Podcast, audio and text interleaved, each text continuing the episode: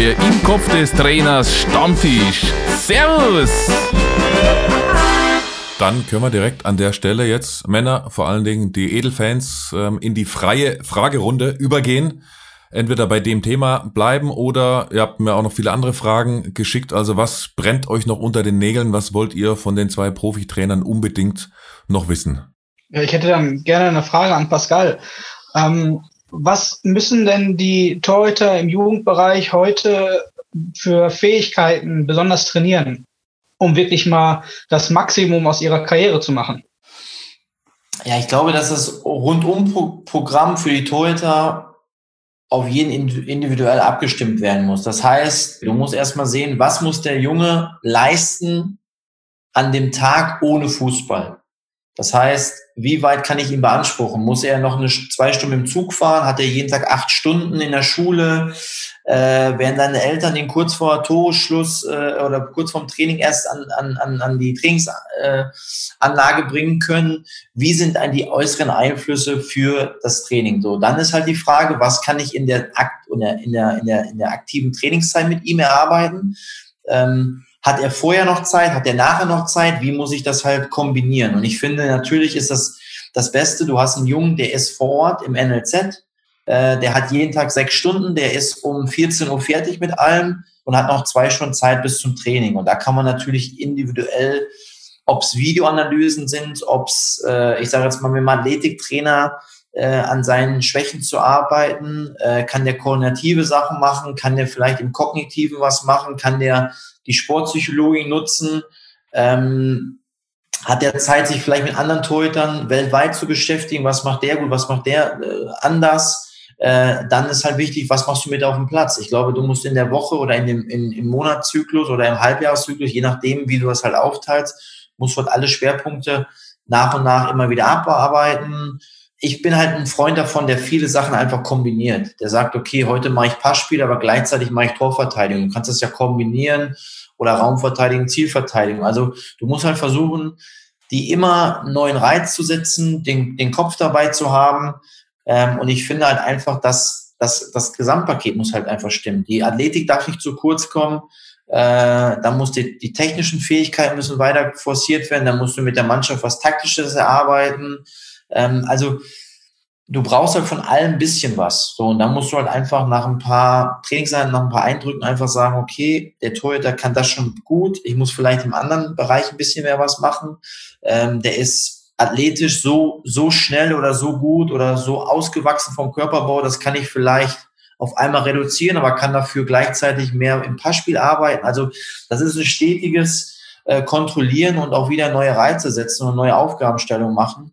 Ähm, und das ist, glaube ich, der große Vorteil von uns Torwarttrainern, dass wir nicht mit 22, 23 Leuten das machen müssen, sondern vielleicht nur in einer kleinen Gruppe. Und das muss dann exakt halt abgestimmt sein, weil ähm, das ist halt ganz, ganz äh, äh wichtig. Ne? Und dann ist ja halt die Frage, wann fängt man mit Krafttraining an? Wann fängt man mit Stabi-Training an? Wann, ähm, das sind alles solche Fragen, die muss sich jeder selbst, ich sage es mal, beantworten äh, in den NLZs.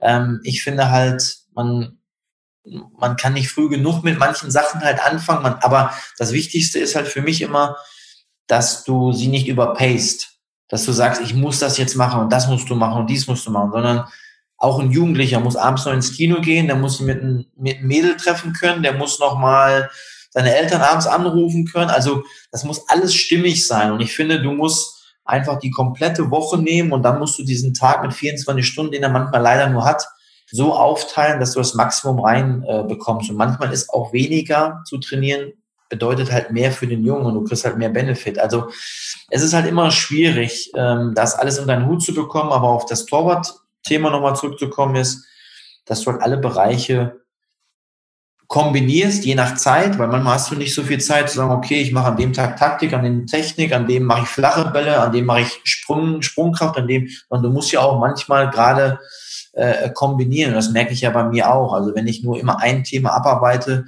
äh, dann fehlen mir halt einfach die Tage bis zum Spiel. Und deshalb musst du da immer eine gewisse Kombination raus, rausfiltern. Und eins sind wir uns auch klar, du musst halt auch immer gucken, wie ist der Torhüter gerade drauf, was braucht er, äh, was ist halt wichtig, was sind seine eigenen Ansprüche, was sind seine eigenen Wünsche. Also du musst es ja so stimmig machen, dass am Wochenende er seine Leistung bringen kann. Und von der Seite her, wie ich vorhin schon gesagt habe, ist das das ganze Prozedere, wir sind die Trainer, wir geben Sachen vor, aber trotzdem ist mir halt immer wichtig, dass das Geben und Nehmen, ja, diese offene Kommunikation, dieser offene Austausch, ähm, und ich glaube, da kommt man viel, viel schneller ans, ans Ziel, als wenn ich dann Mono, äh, Monolog halte und das musst du machen und dies und hier machen wir das und das ist dann, sondern du musst immer eine offene Kommunikation haben. Aber klar ist halt auch, äh, ja, ich Trainer, du Spieler und wenn es dann wirklich hart auf hart kommt, äh, habe ich das halt zu sagen und auch zu verantworten und das ist dann auch so umzusetzen, wie ich dir das mitteile. Und wenn du Krafttraining ansprichst, würde mich schon mal interessieren, hast du eine Empfehlung oder wie macht ihr das im NLZ beim VfL Wolfsburg? In welchem Alter sollte man mit den Jungs bzw. Mädels anfangen, auch äh, in die Muckibude zu gehen? Also wir machen das halt schon so, dass wir, ich sage jetzt mal, ab U14, jetzt, ich, das darf man jetzt nicht falsch verstehen, kein Krafttraining machen, aber manche können halt, ich sage jetzt mal, im Stabi-Programm, im Rückenprogramm, in der Koordination was machen, dann vielleicht mit dem Eigengewicht, äh, dann peu à peu, so älter man wird, dann auch vielleicht dann mit, mit ein bisschen mehr Gewicht äh, zu arbeiten. Natürlich muss man mal wissen, wer ist gerade noch im Wachstum, wer hat körperliche, wer ist noch kleiner, wer kann vielleicht kräftiger, wer kann mehr verkraften. Und das ist dann auch eine Aufgabe von den Athletiktrainern und auch dann eben mit Ärzten und Physios dann das perfekte Programm für denjenigen halt zu machen. Du kannst ja nicht einfach sagen, okay, mit ab der U14 machen wir das und das, und der eine Torhüter ist ein Meter, der andere ist schon Meter 80 äh, und äh, auf einmal passt das nicht zusammen. Also du musst dann schon sehr, sehr individuell reingehen, auch bei den Spielern, glaube ich. Ähm, und da musst du halt auch einfach sehen, was ist äh, positionsspezifisch halt einfach wichtig. Ähm, und äh, ich denke einfach, dass gerade beim Torhüter du nicht aussehen musst äh, wie einer, der jeden Tag in die Muckibude geht, sondern du brauchst eine gewisse. Wie Tim Wiese, wolltest du sagen? Ja, also so muss jetzt kein Torhüter aussehen, kann man auch machen, wäre jetzt nicht mein Favorit. Aber ich denke schon, dass es gerade auch in der, äh, gerade in, im, im, im Gleichschritt Oberkörper, Vorderseite und Hinterseite, also gerade Richtung Rücken, dass so ein Gleichgewicht sein muss. Und wichtig ist einfach viel Stabilisation zu machen. Wir machen halt viel Yoga, das wird bei uns angeboten, dass auch nochmal wichtig ist aus unserer Sicht.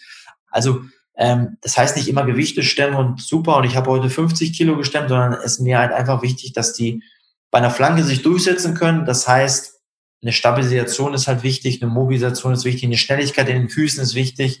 Ähm, und das muss halt immer spezifisch auf jeden Einzelnen halt äh, abgestimmt sein, äh, damit man den besten Benefit daraus bekommt.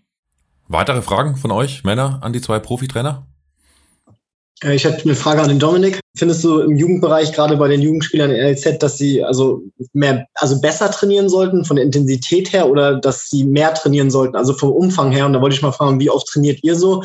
Und äh, ob du das auch so siehst, ähnlich, ähm, dass man vielleicht oft der Gefahr läuft, dass die halt so viele Einheiten haben, dass am Ende, okay, davon sind vier Einheiten, sind die bei 100 Prozent und bei den anderen sind die eigentlich nur noch so 70, 80 Prozent dabei, dass also die Qualität äh, da zu flöten geht und dass man vielleicht dann auch den Rückschritt machen sollte, okay, wir streichen lieber zwei Einheiten und davon ein bisschen wegkommen und sagen, aber dafür erhöhen wir die Intensität und die Qualität der wenigeren Einheiten, um das vielleicht das U17 oder U16-Training so aussehen zu lassen wie das U18-Training, weil, sagen wir, das höhere Level heißt ja auch weniger Raum und Zeit für die Spieler und dass man die vielleicht öfters da reinkriegt, anstatt die so zu überpacen mit acht, neun Einheiten plus Vormittag, wo man sagt, okay, da haben die echt nur, da können die nur 70, 80 Prozent liefern und das möchte ich eigentlich auch gar nicht.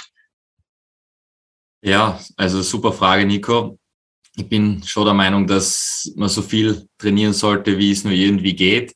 Äh, aber es geht dann trotzdem um die Adaption. Das heißt natürlich, wenn ein Spieler bis jetzt dreimal in der Woche trainiert hat, wird es schwierig, dass der ab sofort dann acht oder neun Einheiten in der Woche macht. Aber das Ziel sollte schon sein, äh, die, entweder eben den, den Umfang zu erhöhen, wenn ich da die Möglichkeit habe, oder eben auf der anderen Seite die das Training so zu entwickeln, dass es intensiver wird, dass es äh, mehr intensive Meter gibt, äh, dass es äh, weniger Pausen gibt, äh, dass die Spielformen so gestaltet werden, dass die Spieler äh, mehr belastet werden. Bei uns ist es so, wir, wir trainieren viermal in der Woche. würden natürlich auch eigentlich gerne mehr trainieren, aber ist aufgrund der gesamten Konstellation mit Anreise, mit Schule und, und, und einfach nicht möglich. Und äh, dann geht es für mich als Trainer darum, okay, das ist die Ausgangssituation. Äh, wo kann ich zusätzliche Zeitfenster finden, wenn ich mir jetzt die Stundenpläne der Jungs anschaue, wenn ich mir die private, persönliche Situation anschaue, wo kann man vielleicht dann vor dem Training mit dem einen oder anderen noch was machen, wo gibt es Möglichkeiten nach dem Training, wie kann man am freien Tag äh, Zusatzeinheit anbieten.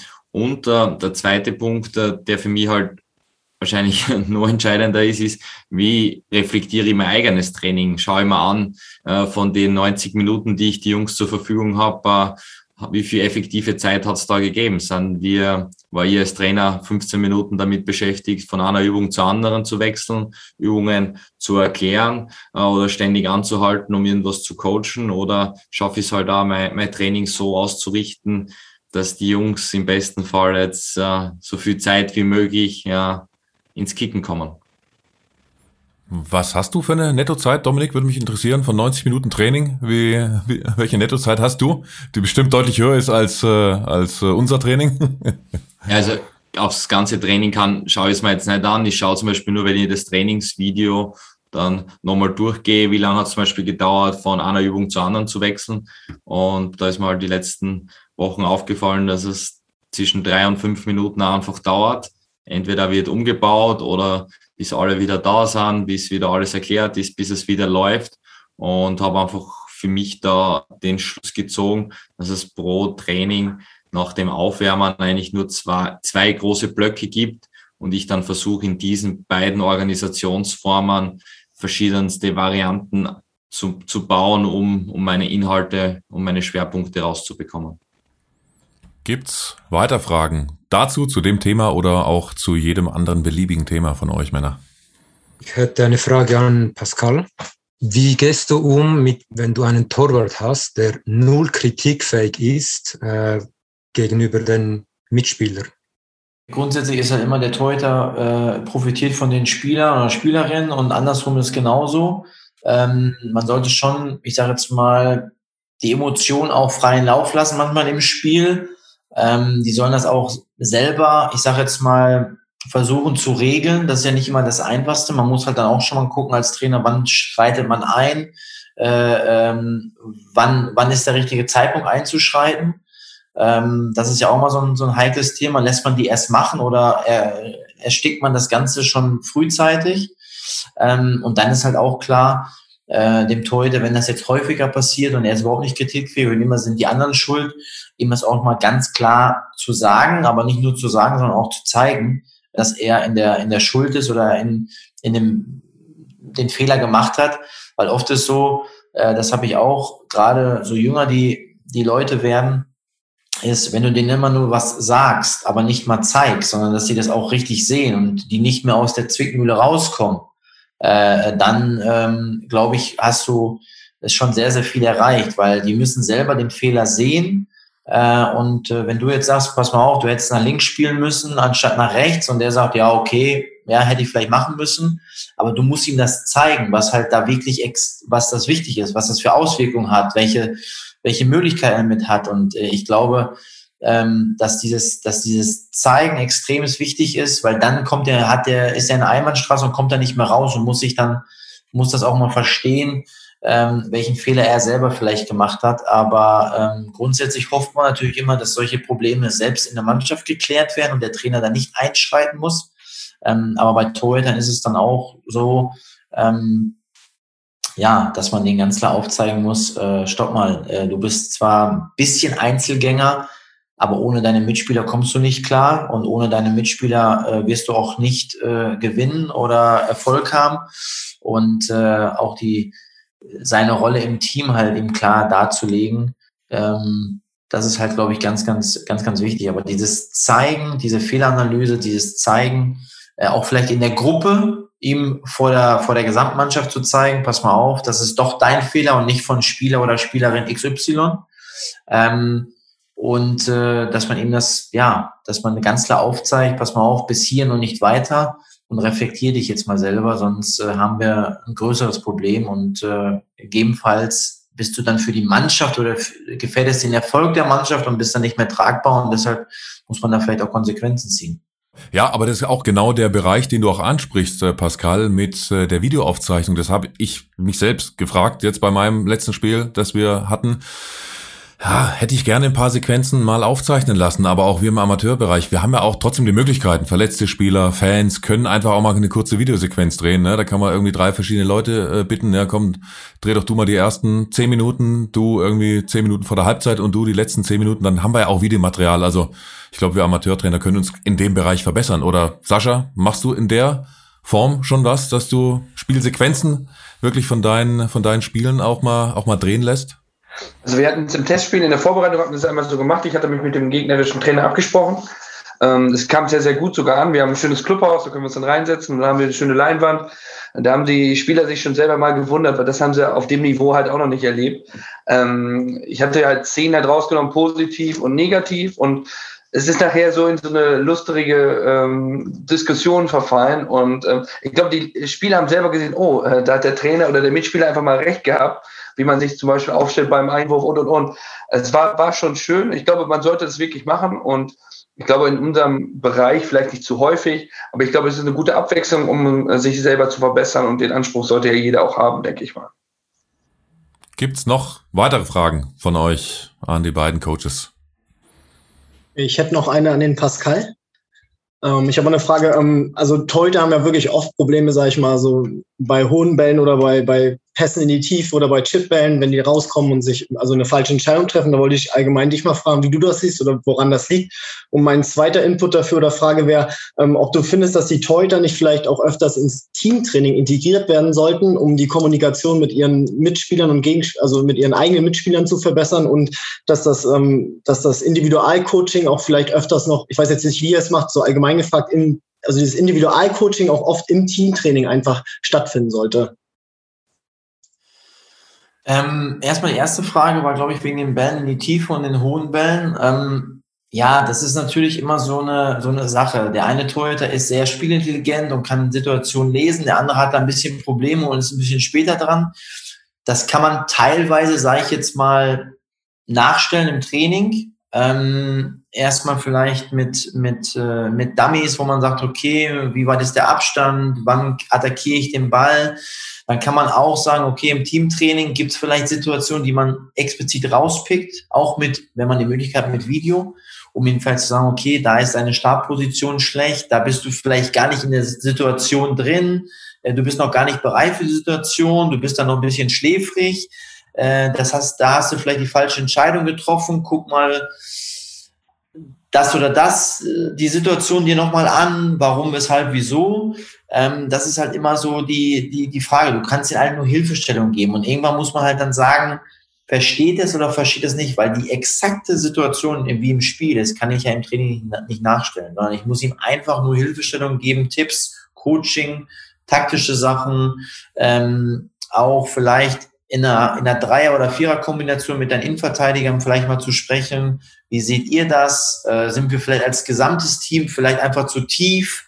Müssen wir höher stehen? Fühlt der Torhüter sich dann noch besser? Also es gibt ja viele Ansätze, die man halt vielleicht dann einbeziehen kann.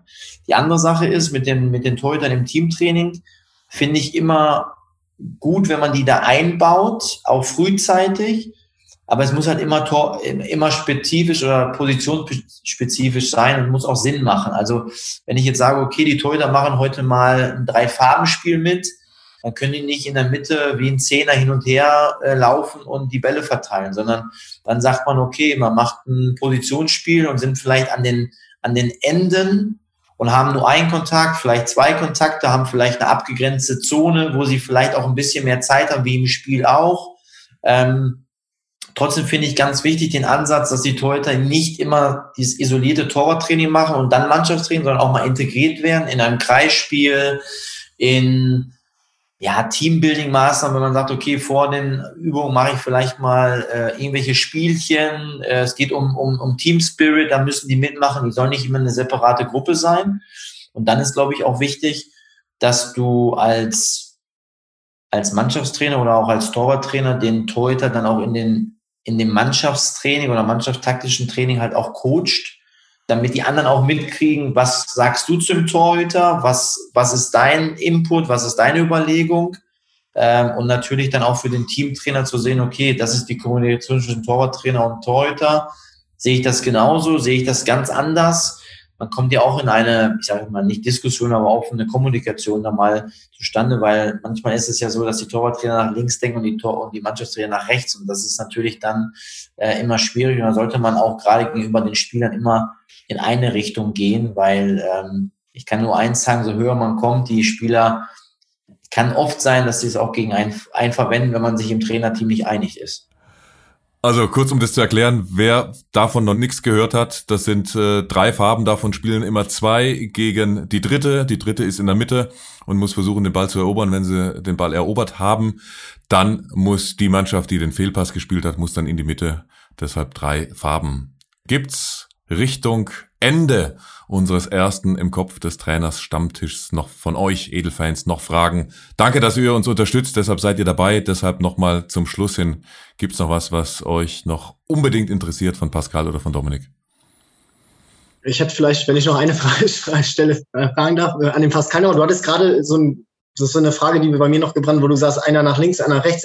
Meine Frage wäre jetzt, ähm, wie du das siehst, da kommt jetzt ein neuer Cheftrainer, ähm, wie der dich damit einbezieht. Also, dass er dir auch, findest du das gut, wenn er dir klar sagen würde, okay, pass auf, das ist meine Spielidee, das erwarte ich von meinem Torwart, Spiele öffnen und, und, und dass du dann halt auch sehen kannst, okay, so müsste ich vielleicht selber mein Training umstellen oder das, den versuchen, den Torwart dahin auszubilden. Also findet so eine Kommunikation überhaupt statt oder ist das so, der kommt und ja, die Torhüter, die machen so ihr eigenes Ding und dann am Wochenende sollen die aber bei mir den Spielaufbau machen. Also ich bin halt auch schon selber immer ein Fan davon, da habe ich das mit meinem Torwarttrainer jetzt gerade, also auf unserem Niveau jetzt, dass ich dem auch ganz klar gesagt habe, okay, pass auf, das verlange ich von meiner Torhüterin, den und die Spielaufbauidee habe ich und dass der halt öfters auch mal zu mir kam und hat gesagt, okay, dafür brauche ich jetzt mal den und den Spieler, damit ich das auch gut nachspielen kann. Also findet da so eine Kommunikation auch statt, dass sie dich da genau mit einbeziehen auch, also in diese Spielidee, dass du es auch voll umsetzen kannst? Ja, wie ich eingangs schon mal gesagt habe, also ähm, Punkt eins ist, ich habe natürlich einen Torhüter, der spielerisch sehr, sehr, sehr, sehr gut ist, ähm, dem das einfach fällt, egal wie wir aufbauen. Ähm, ich hatte natürlich auch, das ist der zweite Punkt, ich hatte jetzt äh, auch in kürzester Zeit mehrere Cheftrainer, die natürlich alle eine andere Idee haben. Mir ist halt immer wichtig, oder klar ist halt auch, unterm Strich, neuer Trainer kommt, der hat eine Idee, der hat eine Philosophie, die muss umgesetzt werden. Ob dem Torwarttrainer, dem Physiotherapeuten oder dem Athletiktrainer das passt oder nicht, ist erstmal wurscht, weil der Cheftrainer hat das Sagen und ist auch in der, in der Verantwortung. Ähm, das Beste ist, und da kann ich nur für mich sprechen, und das war bisher immer der Fall, dass man einen sehr, sehr offenen und ehrlichen Austausch hat. Man hat gesagt, das ist meine, meine Idee. Ähm, in der Vergangenheit habt ihr das vielleicht schon so ähnlich gemacht. Äh, ich hätte vielleicht das möchte ich noch dazugeben, damit es noch besser wird oder noch mehr Optionen schaffen. Wie siehst du das? Äh, kann man das machen? Also wichtig ist halt immer, der Cheftrainer gibt das vor, wir haben das umzusetzen. Also ich bin ja immer nur der Zuarbeiter und muss immer sehr, sehr flexibel auf den Cheftrainer reagieren.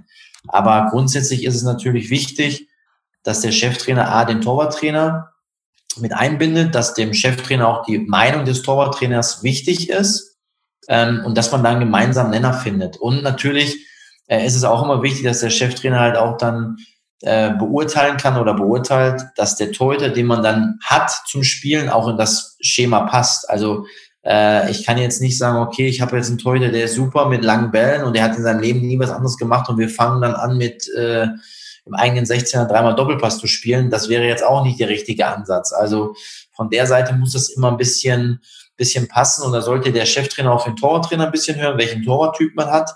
Ähm, aber bisher, aus meiner Sicht, hatte ich immer sehr viel äh, Glück und äh, einen Torhüter, ähm, ja, der das bisher sehr, sehr gut umsetzen konnte.